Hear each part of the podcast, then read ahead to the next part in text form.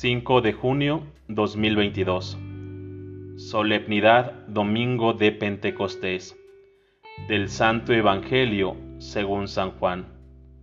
Al anochecer del día de la resurrección, estando cerradas las puertas de la casa donde se hallaban los discípulos, por miedo a los judíos, se presentó Jesús en medio de ellos y les dijo, La paz esté con ustedes.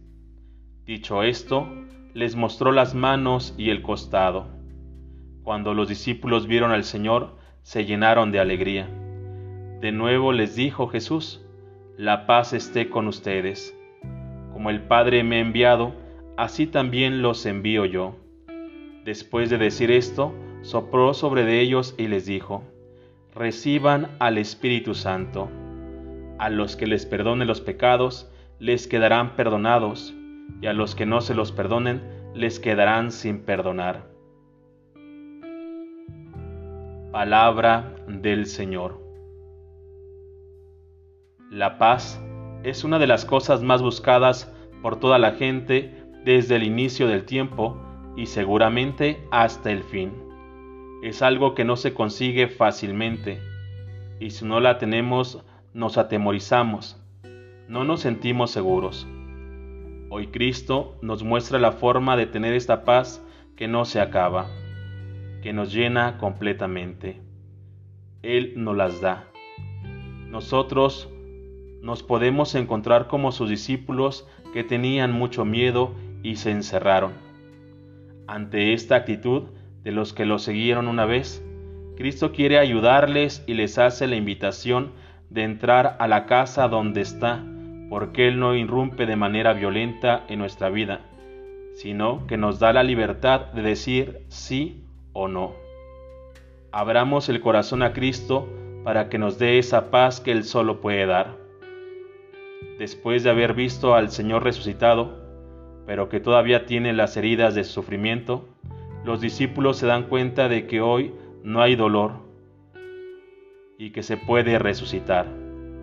Cristo ha venido y ha vencido a la muerte y con ella todo sufrimiento y dolor a través de su pasión. Esta buena nueva nos llena de alegría, porque confiar en el Señor nos da la gracia de superar cualquier dificultad gracias a Él. En nuestra vida no hay solo dificultades que se pueden tocar, también hay dificultades invisibles. Esto es el pecado. Cristo en su vida ha ayudado a gente que estaba enferma y también a la que cargaba con el peso del pecado.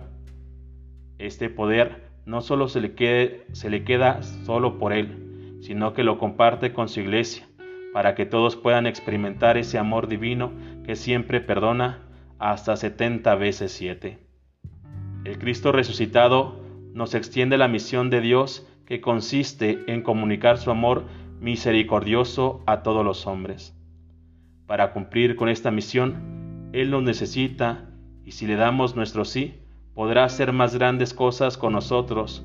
Con el don del Espíritu Santo lo podemos hacer todo, especialmente mostrar a las personas el amor que no se acaba.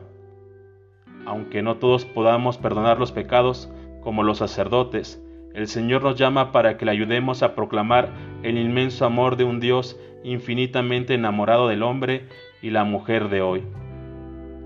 La historia de los discípulos que parecía haber llegado a su final es en definitiva renovada por la juventud del Espíritu.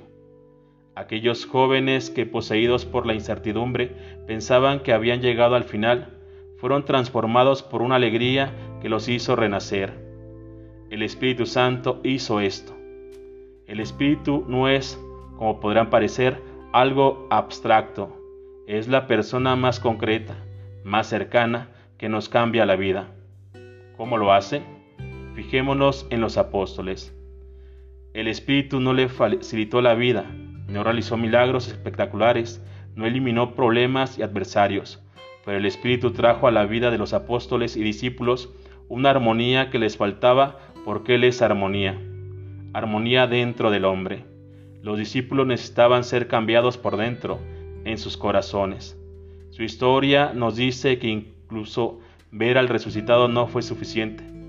Si uno de los que reciben el su corazón, no siempre de nada saber No sirve de nada saber que el resucitado está vivo, y si no vivimos como resucitados. Y es el Espíritu el que hace que Jesús viva y renazca en nosotros, el que nos resulta por dentro.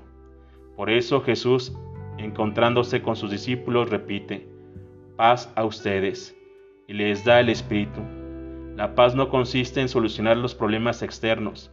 Dios no quita a lo suyo las tribulaciones y persecuciones, sino en recibir el Espíritu Santo. En eso consiste la paz, esa paz dada a los apóstoles, esa paz que no libra de los problemas, sino en los problemas se ofrecía a cada uno de nosotros.